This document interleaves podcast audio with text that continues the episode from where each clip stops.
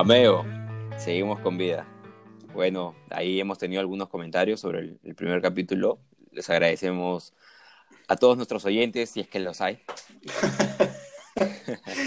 así es, así es. Y bueno, aquí estamos para tocar un nuevo tema, poco, poco reciente, ¿no? Pero, pero que está en boca de todos, especialmente en redes sociales y marchas en algunos países. Sí, bueno, hay que, hay que pedir disculpas por no centrarnos, por no centrarnos en temas tan importantes como el caso Ricolás. Pero así, así somos. Ha pedido algunos. Sí. Bueno, pero quería comenzar yo con una buena noticia para, para los que tuvieron infancia. Eh, salió hace poco que Shaman King regresa con un remake de la serie original, pero esta vez inspirada fuertemente en el manga y respetando el manga.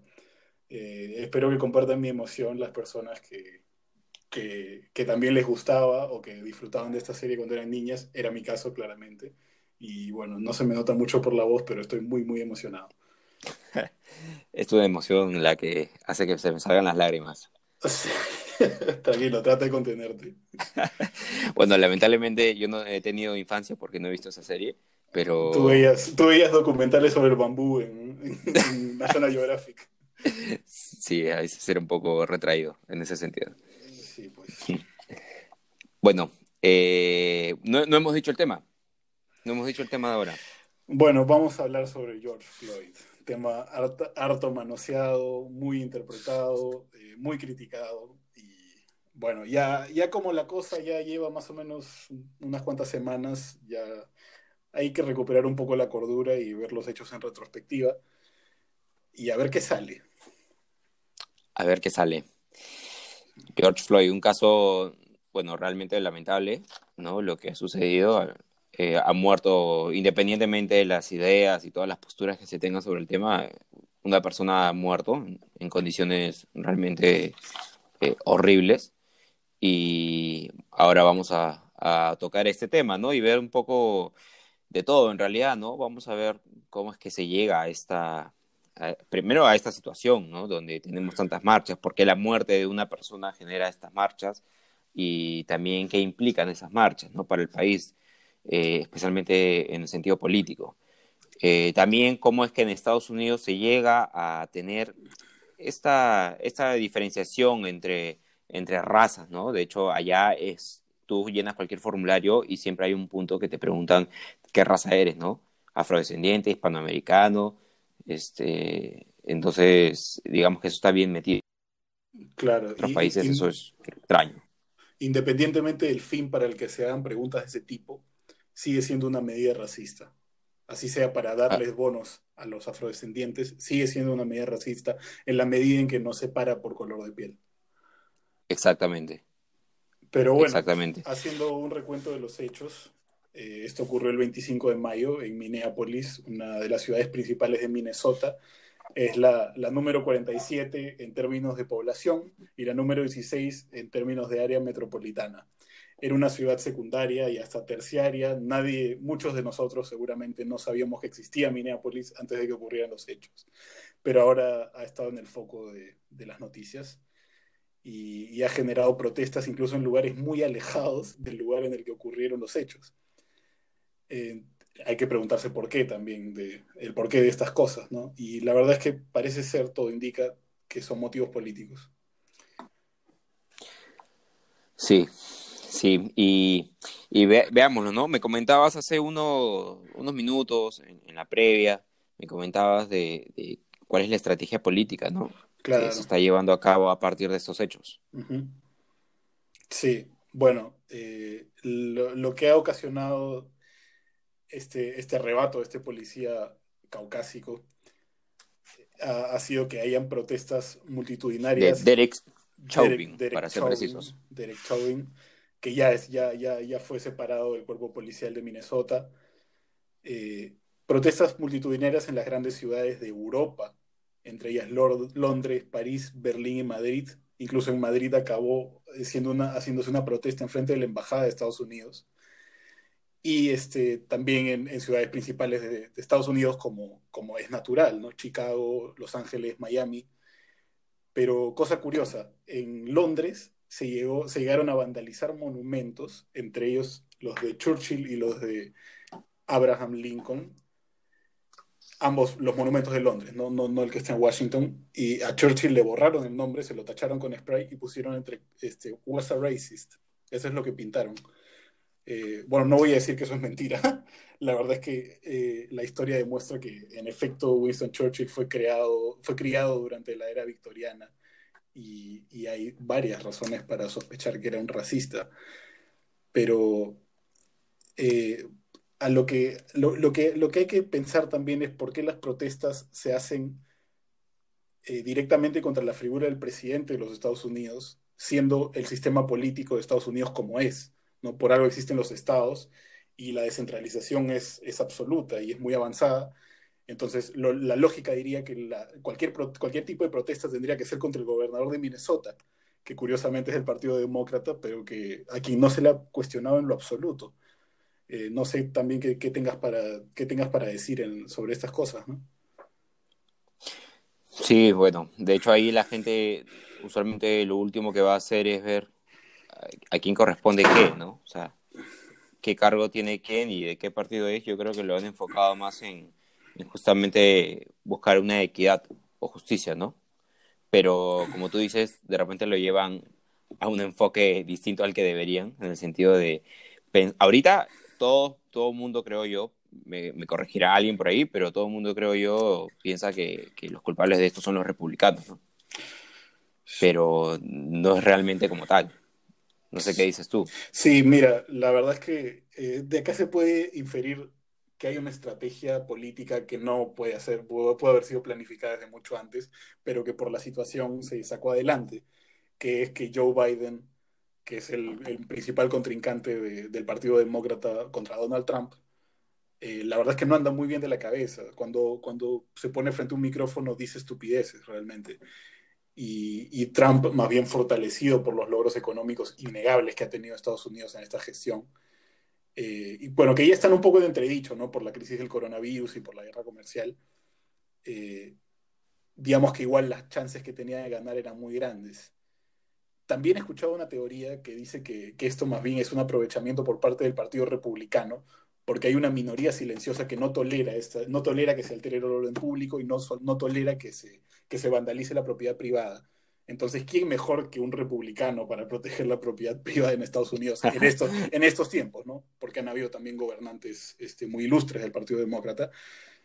Pero digamos que la estrategia, yo me quedo con la primera opción, ¿no? La estrategia favorece a los demócratas, me parece a mí este, y, ha ocasionado estas, estos gestos que a mí me parecen muy bochornosos por parte de, de, personajes como Justin Trudeau o como la presidenta del Senado, Nancy Pelosi, arrodillándose y pidiendo perdón en las protestas frente, frente a este, personas afrodescendientes. Entonces, ¿Qué, significa el, arrodillarse?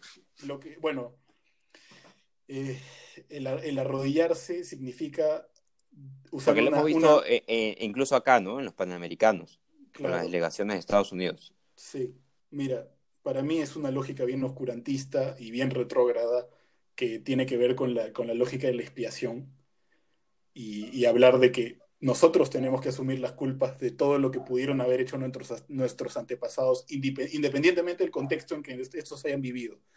Mira, lo que yo diría es que en, pleno 2020 nadie tiene por qué arrodillarse ante nadie, pero sin embargo la, la coyuntura nos lleva a situaciones tan extrañas como esta. Este, Fuera de eso, decía también que la, brutalidad policial sí es un problema en Estados Unidos, pero que se ejerce transversalmente contra, contra la gente independientemente de su etnia. La policía no es como la policía peruana, con todos los defectos que pueda tener. Sí, claro. Este, mucha, es muy, muy común que se les vaya la mano y, y muy común también que se tomen acciones correspondientes a, un, a, un, a una inconducta como esta, ¿no? Eh, sí, claro, yo lo he visto de primera mano incluso, o sea, he visto un arresto y, y para, mí que esta persona parecía un terrorista, pero en realidad lo único que había hecho era robarse una casaca de, una tienda. Claro, claro, pues, o sea, salvo, por, el trato. Por lo menos para lo, para lo que estamos acostumbrados a ver nosotros los peruanos es algo completamente injustificado. Pero este, normalmente esas cosas no quedan impunes, se sanciona mucho en Estados Unidos, no, no se la llevan gratis como en otros tiempos sí fue. Entonces, probablemente esto hubiera quedado como una anécdota local. si es que no hubiera sido grabado en un video de Facebook Live. Y, pero, por ese pero ellos también... Por ese medio lo hubiéramos notado. A ver, déjame terminar, por favor. Este, gracias a Facebook Live lo vimos y también se, se generó toda esta, toda esta reacción. Pero ojo, que se haya grabado en Facebook Live es también algo bueno. O sea, qué mejor manera de transmitir lo que está sucediendo, ¿no? Es una garantía ciudadana de que no se van a cometer abusos. El problema, desde mi punto de vista, es la manipulación política y el aprovechamiento. En estos tiempos también es muy, muy común de ver. Pero no sé qué ibas a decir. Sí, no, mencionabas, mencionabas que los policías tienen, allá se sanciona mucho, ¿no? Cuando hay estos excesos, pero, pero ahí realmente se sanciona bastante. O sea, de hecho ellos tienen la inmunidad calificada, ¿no? O sea, la Qualified Immunity, que es lo que les permite al, al momento de ejercer sus funciones eh, excederse, por así decirlo, ¿no? Sí, pero concretamente esta acción de, ponerse, de poner la rodilla encima de la nuca de, un arrestado eh, está muy contraindicada, incluso si es que hay resistencia al arresto. Pero, ah, pero claro, acá hay un exceso pues este, escandaloso. Eh, primero porque por los videos que hemos podido ver, George Floyd no se, no se resistió al arresto.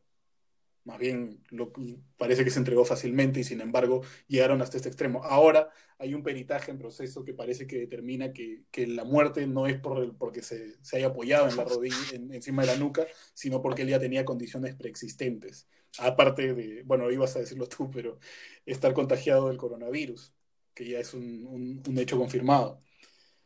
Y no, no sé en, realidad en qué medida se haya podido mezclar eso con sus condiciones preexistentes y acabaron la muerte. Pero el hecho es que, como hemos podido ver todos en el video, había una multitud que le decía al pata que se pare, que deje, deje de hacer eso, porque el pata no era violento ni estaba resistiéndose a la autoridad. Y sin embargo, pues el, el, el, tipo siguió adelante y, y, lo mató. Y me parece también que perder el trabajo por haber matado a una persona también es en, gran medida un premio, ¿no? O sea, que, ni siquiera está yendo a la cárcel.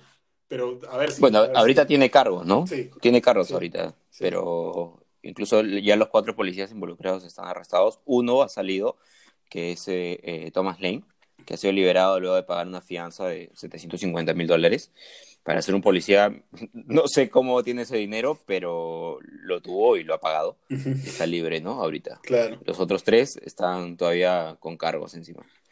Eh, algo que quería comentar era, no es la primera vez, ¿no? O sea, en Estados Unidos no es la primera vez que se tiene un caso así. Incluso, bueno, nunca se habían llegado a marchas de esta magnitud, pero ya no ha existido marchas anteriormente. De hecho, este año eh, ya han habido casos de, de asesinatos afroamericanos, ¿no? Como el de Breonna Taylor y eh, Arbery, ¿no? Eh, para ser específicos, eh, Breonna Taylor era una persona que, afroamericana que vivía, no recuerdo la ciudad, pero ella estaba durmiendo en su casa y en la madrugada con su esposo y en la madrugada ingresa la policía y, y les dispara. Y les dispara porque justamente eh, ellos tenían una orden de allanar esa casa y porque era una, supuestamente estaba dentro de una red de narcotráfico, todo esto.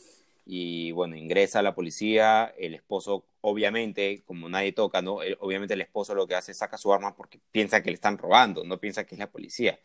La policía cuando ve el arma, le disparamos, ¿no? Claro. Y la mata. También tenemos el caso, como decía, de, de eh, siempre se me va el nombre, de Amaut Arbery, que es eh, otra persona afroamericana, que esto ha sido en el mes de enero, febrero, no recuerdo bien.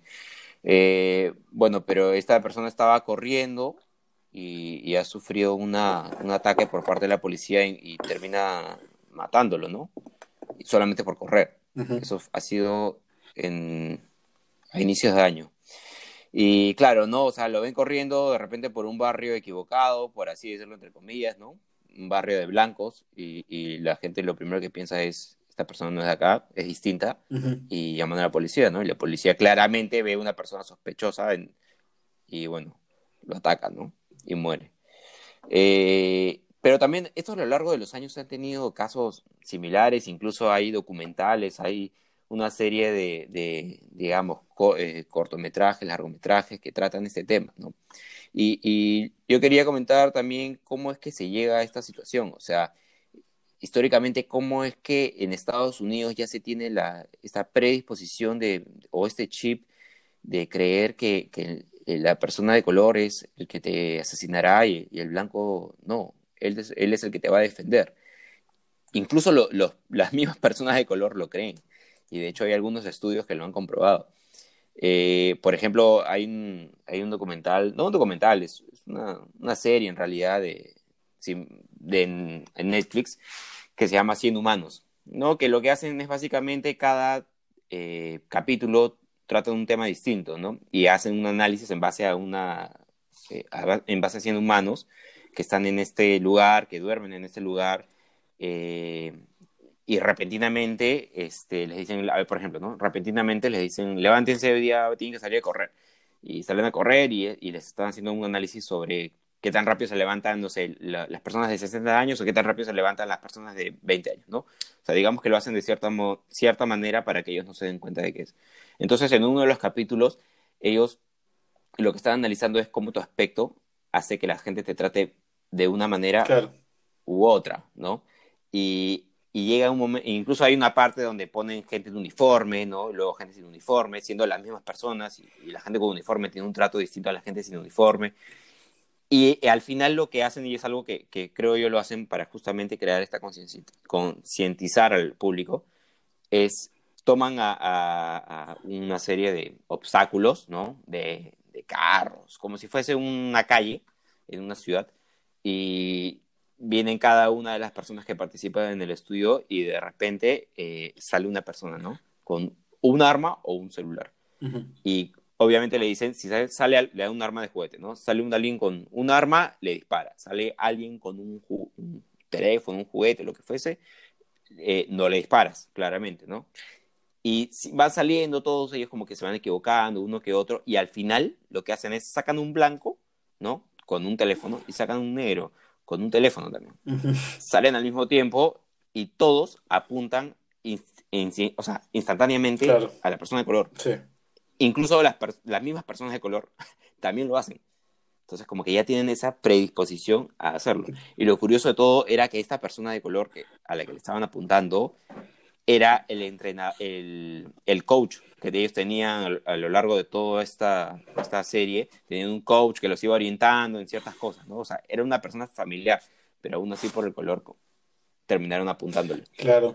Este, sí, justo lo que mencionas eh, me hace pensar en algo que he visto en un, en un video en, el proceso de informarme para, para este episodio.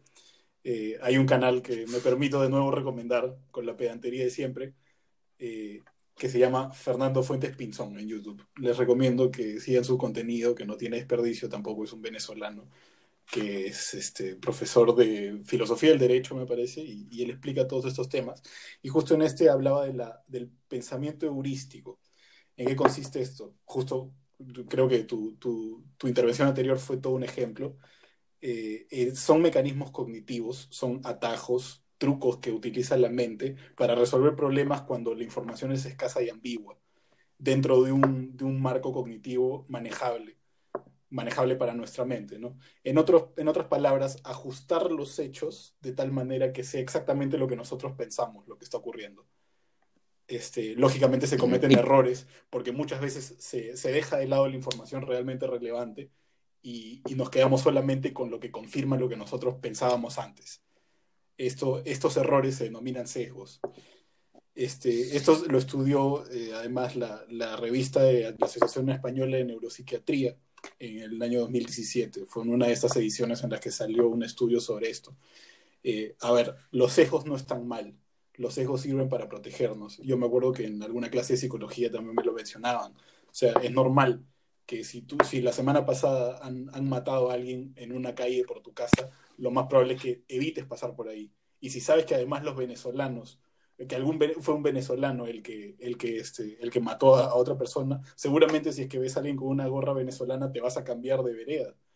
¿no? Porque el, sesgo también se utiliza para protegerte. Pero eso también necesariamente atenta contra, contra la sana convivencia y que genera un malestar. Entonces, el, ser humano siempre va a vivir con estos conflictos.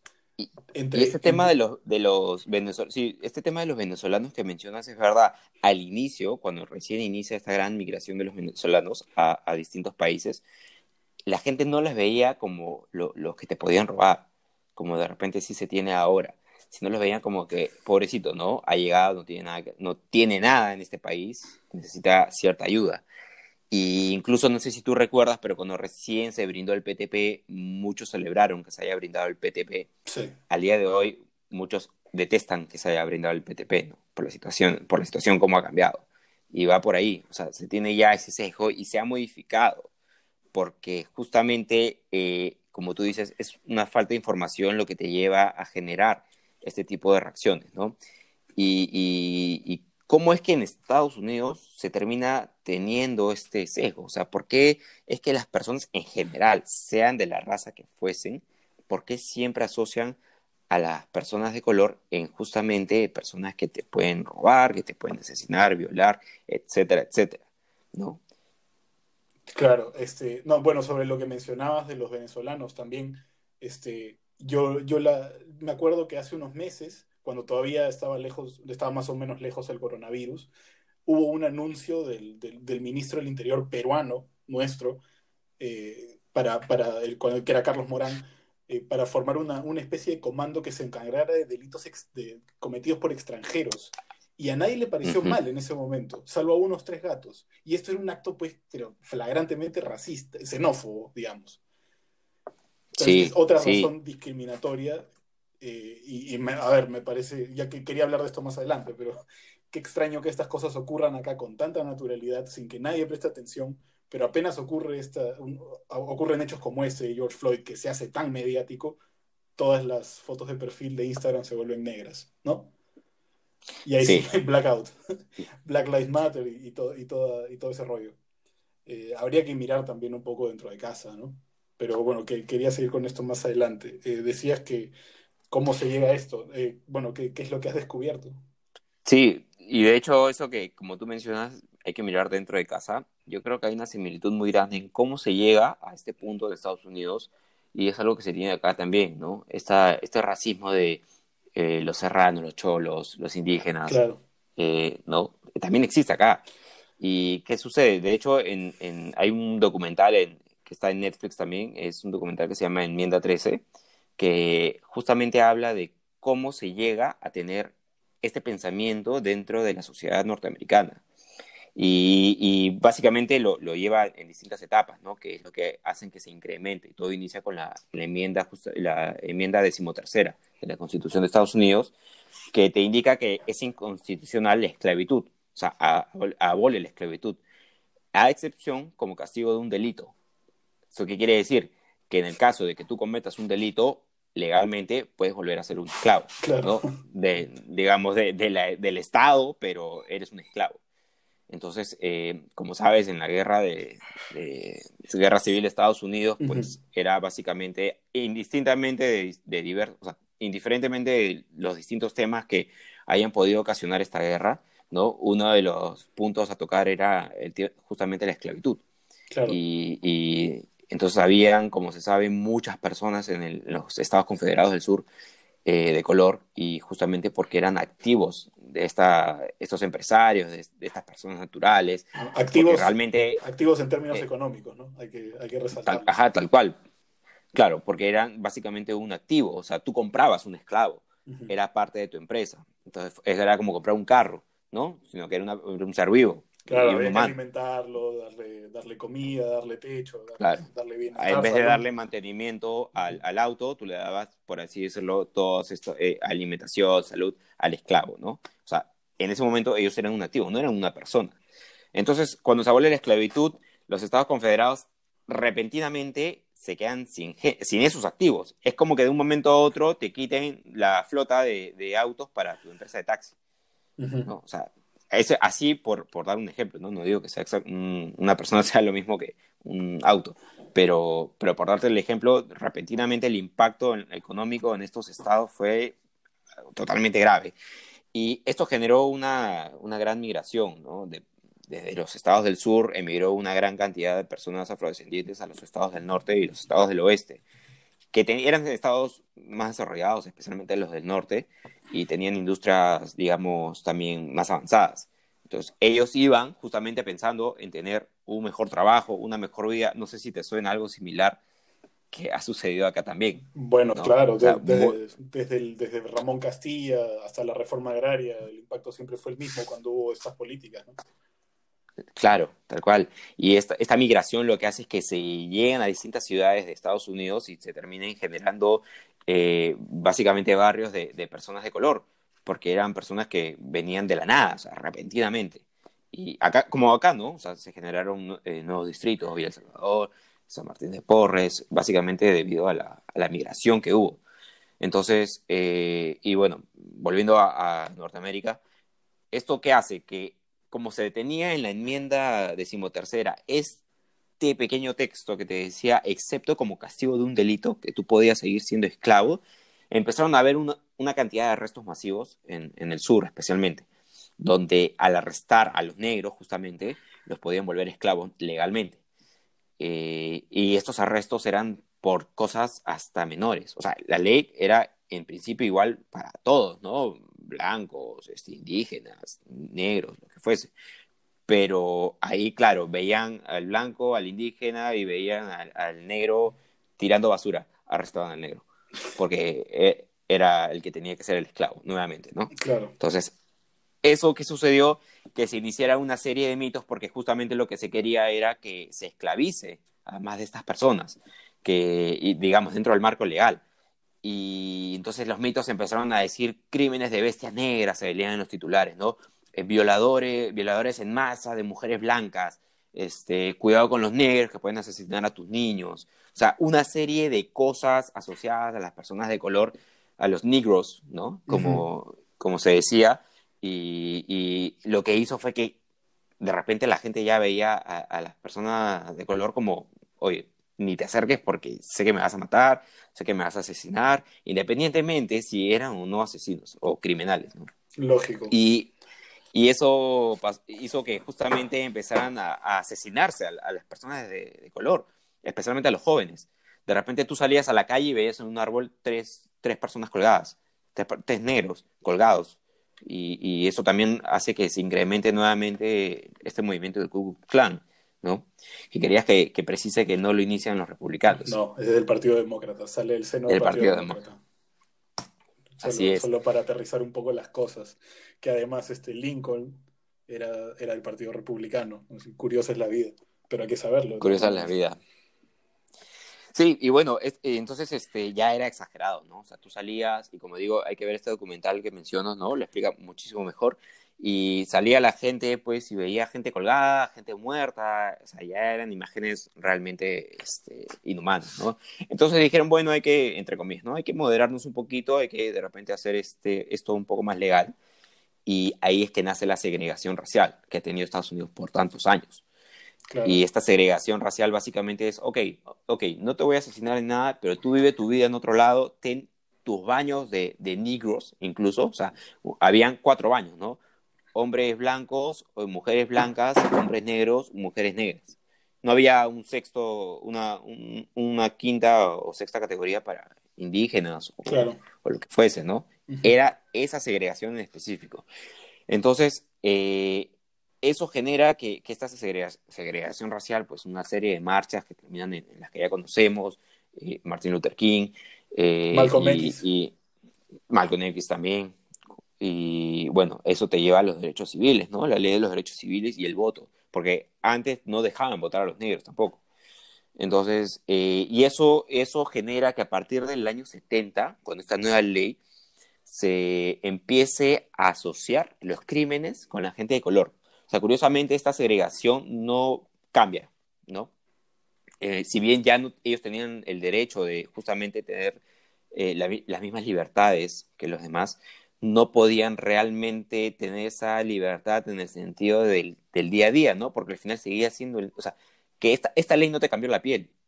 Para la población estadounidense tú seguías siendo alguien de un color distinto, seguías siendo negro. Y, qué pasa? Ya ha habido una serie de políticas a lo largo de, distintas, este, de distintos partidos, de distintos presidentes que inician con Nixon. Y Nixon, con su política de law and order, ¿no? ley y orden, eh, em, empieza a asociar distintas leyes a distintos grupos, incluidos los hippies. Entonces, que empiezan a hacer unos análisis, y esto lo comenta un asesor de Nixon, ¿no? Y, ya luego de muchos años dice, bueno, sí, sabíamos que los hippies consumían marihuana y sabíamos que los negros consumían heroína. Entonces dijimos, los que consumen marihuana o heroína irán a la cárcel por muchísimos años. Entonces, de esta manera, eliminaban a los hippies y eliminaban a los negros. Claro. Y lo penalizaban radicalmente. Luego los siguió Ronald Reagan, Bill Clinton y, y George Bush también, y, básicamente lo que ellos hacen es justamente incrementar estas penas. Por ejemplo, ¿no? Algo muy curioso, la cocaína, eh, como, como la mayoría lo conoce, es un polvo, pero también tienes el crack, que es como piedras que se fuman. O sea, es cocaína más barata también y se puede fumar. Entonces, eh, las minorías consumían crack justamente porque eran pobres. Claro. Y, sí, y los ricos consumían cocaína. Eso lo sabe todo el mundo. Incluso sale en GTA. Ah, que ojo, GTA, GTA, dato de color, GTA fue inspirado por, por otro caso parecido a este, que fue el de Rodney King, que fue víctima de una ah, masacre los golpes. claro. Que Más de 50 golpes, y, fue entre varios, entre varios tombos.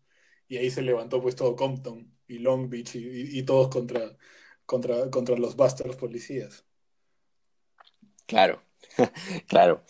Y, y, bueno, este, incluso las penas de crack en ese momento eran por tener 30 gramos de crack, te daban la misma cantidad de años en la cárcel que tener 3 kilos de cocaína. O sea, eso tenía nombre y apellido también, ¿no? Entonces, esta serie de hechos lo que hicieron fue que justamente se inserta este chip. No considero que estructuralmente, realmente se tenga esta, digamos, este racismo en Estados Unidos, pero sí creo que está enquistado en la, en la población. O sea, ellos nacen, crecen con esa diferenciación. Como también sucede acá en el país, ¿no? Acá en el país, tú, tú dependiendo, no sé, si naces en el norte, este, tienes una concepción del país, si naces en el sur, tienes otra concepción, si naces en Lima también, si naces en, en, el oriente también. Y, y, esta concepción que se tiene especialmente en Lima, que es donde se tuvo mucha migración de, de provincias, es justamente esta segregación también, porque es, bueno, en ciertos barrios es muy difícil que tú veas a alguien eh, no sé, que tenga un origen, voy a decir, no sé, de Ancash, ¿no? Es muy raro acá en Lima. Y justamente es porque esta segregación, porque realmente hay una segregación, eh, ha generado este tipo de, diferencias, ¿no? Que, como digo, en las políticas, en las leyes, no necesariamente se tiene como algo estructural, pero sí lo tiene la, la gente en el chip cuando nace, cuando se desarrolla, ¿no? Claro. Sí, pues Sí, sí, en, realidad eh, yo creo que, que, esto, sin embargo, cambió, ¿no? Ya, ya digamos, los números se han estabilizado, eh, quizá porque por la llegada de Obama a la Casa Blanca. Ya yo creo que es un poco necedad hablar de racismo estructural, que es de los, son los términos que han surgido últimamente, eh, incluso en Europa, curiosamente, donde, donde el fenómeno no es, no es similar ni siquiera al de, al Estados Unidos. Yo creo que esto se explica eh, porque en Europa realmente la gestión de Trump es muy mal vista. Eh, no solamente entre, entre gobernantes como Macron o como Pedro Sánchez en España, sino también gente de centro derecha como, como Angela Merkel tampoco ve a Trump con ninguna simpatía. Entonces hay o complicidad con las, con las turbas, complicidad con las protestas o, silencios cómplices, ¿no? Eh, que acaban, acaban mostrándose en, esta, en, estas, en estas, como repito, imágenes bochornosas, como Trudeau, como Nancy Pelosi arrodillándose en las, en las protestas. Yo creo que esto en realidad es muy, es muy peligroso, ¿no? O sea, entrar en esta lógica de, de, que nosotros tenemos la culpa de lo que hicieron nuestros antepasados va, va contra los principios que tradicionalmente defendemos, como el de justicia, el de responsabilidad sobre nuestros actos, el de la libertad, que la libertad implica también hacerse cargo, de nuestros actos, y el de igualdad. O sea, porque, porque somos, porque alguno puede ser caucásico o blanco, es ya naturalmente deudor. Eh, la verdad es que no me cierra, no, no me cierra a mí y, y bueno, bueno, volviendo al tema, me parecía absurdo hablar de racismo estructural, eh, porque caramba, o sea, han tenido, han tenido ya un presidente afrodescendiente. El 53% en, en la Cámara de Representantes es afrodescendiente. Claro, y de hecho, lo que tú mencionas, hay manera también de llevarlo, digamos, a números, ¿no?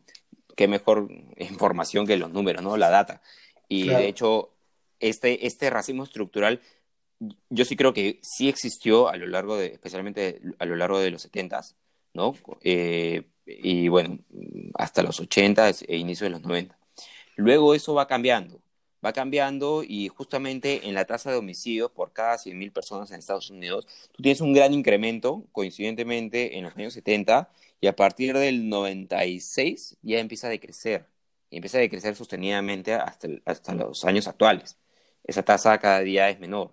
De hecho, igual sigue siendo alta para un país desarrollado, pero, pero porque te comento, ¿no? O sea, son 4.96 eh, homicidios por cada 100.000, según los datos del FBI, y, esto sigue siendo superior a países africanos, incluso como Ghana o Kenia.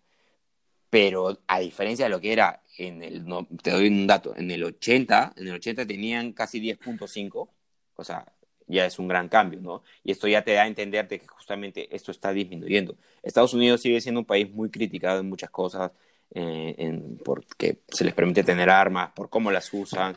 Es curioso, ¿no? Porque la gente dice, no, es que tienen armas y porque tienen armas justamente es que ellos son así y es falso. Eso es falso en realidad. Es la cultura. Porque en Israel también se les permite, en Suiza también, y no son así. Y en República Checa también, incluso hay tours. Hay tours a turistas para que vayan y dispares, no sé, un M16, un AK-47. Claro. Y, es, y no es eso, ¿no? Bueno, ese, ese, es un tema aparte. Yo creo que sería más discutible. Eh, en principio yo también te diría que, que, sí me parece, me parece acertado que la gente se arme libremente. Bueno, tampoco libremente, ¿no? Pero, pero que no haya, no haya tanta restricción burocrática. Este, pero bueno, para hablar de estructuralidad, necesariamente estamos hablando de instituciones y, y detectar, digamos, racismo por lo menos discriminación contra los afrodescendientes en, el, en, la, en la, estructura estatal es, es complicado, ¿no? No, no, hay, no hay cómo cogerlo. Y, y, fuera de que ya esta lógica de que estamos en deuda con los afrodescendientes por la, historia de discriminación que viene en la esclavitud, es, si lo universalizas también, los, los, los, romanos tendrían que estar en deuda con los tracios, con los galos, con los helénicos y con otras poblaciones que esclavizaron durante la época del Imperio Romano pero cómo los detectan, ¿no? con, ya la, la, mixtura, la mixtura étnica, cómo saben quién es quién. Entonces no, no, tampoco, tampoco tiene, tiene sentido, ni moralmente ni históricamente. Eh, pero bueno, volviendo a llevar el tema hacia, hacia el escenario nacional, eh, a mí sí me chocó, la verdad, ver, ver, tanta, ver tanta, tanta foto de perfil negra. Eh, ah, sí, eso quería también comentar, verdad me olvidaba, justamente cuando decía, ¿no? Que, que si nos hacía familiar el hecho, si se hacía familiar el hecho de que teníamos este, una gran migración en cierto periodo de tiempo y se empezaron a formar barrios pobres, ¿no? Como sucedió en Estados Unidos. Este acontecimiento que sucedió en Estados Unidos y te desencadena toda esta serie de hechos hace que eh, se, o sea, terminen formándose estas marchas, ¿no? Eventualmente luego de tantos años pero acá en Perú, sin embargo, no hemos tenido ninguna marcha de este tipo, ¿no? De, este, no sé, vidas indígenas importan, o vidas de los sureños importa, ¿no? O sea, vida de los barrios marginales de, no sé, de la capital importan. O sea, ese, ese tema nunca se ha tocado. Y sin embargo, cuando se toca en otro país, acá todo el mundo pone su foto en Instagram. Claro. Sí, este, y bueno, ni, siquiera es como que, como que venga. Mira, he escuchado, he, visto hace, hace tiempo, desde hace más o menos una década, veía cada rato este, reflejada la idea de que, de que la, el racismo se asocia a la ignorancia. Y yo creo que no es así. Eh, la gente cita mucho a Marco Aurelio de Negri, eh, y yo me acuerdo de algo que decía mucho de Marco Aurelio de Negri eh, respecto a la condición del ser humano en términos de que es jerárquico y territorial. Y esa, esa naturaleza es la que, la que se expresa incluso, incluso cuando a ti te crían, diciéndote que todos somos iguales. Eh, la actitud de, quien te crió probablemente no refleje eso. Al final, cada, cada, uno, por razones incluso étnicas, se siente más cómodo con sus iguales. Si no, no existirían los clubes, ¿no? Claro. Entonces, élites existen en todos los países. Eh, fuera de eso, este, también yo, yo sostengo que eh, me parece que no, no tiene mucho que ver con la inteligencia. Incluso ha habido personajes muy inteligentes en la historia del Perú que han tenido actitudes y palabras despreciables para, para, para, con otras etnias. Eh, mira, te pongo algunos ejemplos. Eh, Valdelomar y Clemente Palma eran, eran muy, muy, muy este, reactivos frente a los negros y los zambos. Incluso Clemente Palma, en, en la sustentación de su tesis, se refirió a ellos como bestias de carga y, sus, y, los, y la, gente que lo evaluó no dijo nada. O sea, eso era realmente normal. Eh, González Prada, José Carlos Mariátegui no podían ver a los chinos. Incluso él fue eh, un, un, este, un presidente del Senado de la República, que además fue poeta, que se llamaba José Gálvez Barrenechea, eh, escribió en, en, su libro Lima que se va cosas lapidarias contra los chinos, o, sea, celebrando a, gente que, que, apedreaba a los chinos por la calle. Y eso también y esos eran la intelectualidad, eran la inteligencia, eran la crema de la crema del Perú. Y tenían incluso estas actitudes. y, y, para esto, Ricardo Palma, Ricardo Palma, un célebre escritor y genial además, este, era alguien que decía que no se le podía inculcar el patriotismo a los indios porque era una raza abyecta. Eh, entonces, creo que habría, habría razones para mirarlo, mirarlo, mirar la casa un rato antes de mirar al exterior. Además, bueno, Ricardo Palma era el representante, de, bueno, voy a recomendar un libro que se llama Lima la Horrible de Sebastián Salazar Bondi, en la que acusaba a Ricardo Palma de ser el máximo propagandista de la Arcadia colonial. Eh, y, también ensaya la idea de que todas estas, taras, todas estas taras vienen del virreinato. Pero yo creo que tras, tras, el, tras la independencia también hubo un poco de este fenómeno como incluso la, gente, la gente que había logrado la emancipación queriendo blanquearse. La vez pasada escuchaba en un podcast este, una, una idea muy atrevida de que al Perú lo emancipó, lo emancipó un grupo de hombres blancos y por eso somos como somos. O sea, no es verdad, no es verdad, San Martín no era blanco, San Martín era un sambo. Otra cosa es que las actitudes los llevaran a querer formar esta élite afrancesada y, blanquearse. Eh, pero bueno, eso ya, ya son conjeturas. y no, no sé qué vas a decir tú. Sí, no, yo quería mencionar que, que no solamente, o sea, no entendamos por racismo eh, nada más al día de hoy eh, el tema de color de piel, ¿no? De hecho, también hay una, por ejemplo, en Europa, con, con Hitler, tuvimos una, una gran diferencia ideológica, por decirlo de manera sutil, entre lo que pensaba Hitler siendo una persona muy inteligente, porque nadie puede negar que Hitler no era una persona muy inteligente. Muy no sé, ah, yo, yo sí lo discuto. Yo, mira, yo creo que sí era muy inteligente, pero que tenía una, digamos, se, se dejaba llevar mucho por su sentimentalismo. Y eso es lo que le juega en contra. era un gran político, era un buen estratega y era un buen orador. Y bueno, pero siendo una persona, siendo una persona con ese nivel de inteligencia, termina también escribiendo un libro que es Minecraft, que justamente va en contra totalmente de, un grupo, ¿no? Pero sabes qué, tampoco es que solamente Hitler. O sea, Hitler era al final este, un parroquiano más, era un orador, podrías hasta, podrías hasta decir que era un, era un charlatán de feria. Pero había otros referentes del nazismo, Rudolf Hess, Gottfried Benn, Martin Heidegger, o sea, un, filósofo tan importante, apoyaba el nazismo y lo apoyaba también, incluso este eh, Wagner, el músico, también, también era, era nacionalsocialista y racista hasta la médula. También. Eh, acá, José, de la, José de la Ribagüero Yosma, el, el, financista principal de la, de la, Universidad Católica, que dejó toda su fortuna para, para que la crearan, también era simpatizante del nacionalsocialismo por las mismas razones. O sea, en, algún momento fue el antisemitismo, en algún momento fue la sinofobia, y bueno, las expresiones de racismo están en varios capítulos de la historia y en todos lados también. Sí, claro. Y esto genera pues justamente que en Alemania esté hecho desastroso, ¿no? Pero tú no ves ahí a los alemanes lapidándose. O sea, al día de hoy en el sentido de literalmente azotándose, ¿no? Porque en Estados Unidos, no sé si has visto este movimiento que tiene, hay una serie de, de personas blancas que van a la calle y se empiezan a azotar por los crímenes que hicieron sus antepasados. Claro.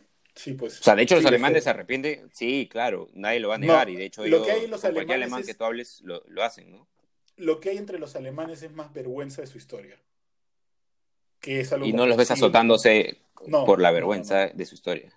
No, hay una especie de, como pulcritud, una especie de distancia de esos temas, porque obviamente son, son, son este, pues, sea, no hay como, cómo agarrarlo, pues, ¿no? Una barbaridad, pero, pero claro, o sea, es, estas puestas en escena eh, sí, sí, para mí denotan algo peligroso, ¿no? Y que va contra nuestros principios. Claro. Pero claro, en, Alemania no se expresa igual, lógicamente. Sí, y bueno, para ir cerrando, ¿no? O sea, nosotros realmente nos enfocamos mucho en otro país y lamentablemente no nos fijamos en el nuestro, ¿no? Porque estamos conformes con lo que tenemos. Pero bueno, es algo que será también para un tema netamente direccionado al, enfoque nacional, pero esperemos se logre en otro capítulo, si es que lo hay. Si es que lo hay, si es que alguien escucha este. Sí. Y no se pierdan Shaman King. está bien, está bien. Bueno, cerramos, amigo. Un placer. Nos vemos en el siguiente capítulo.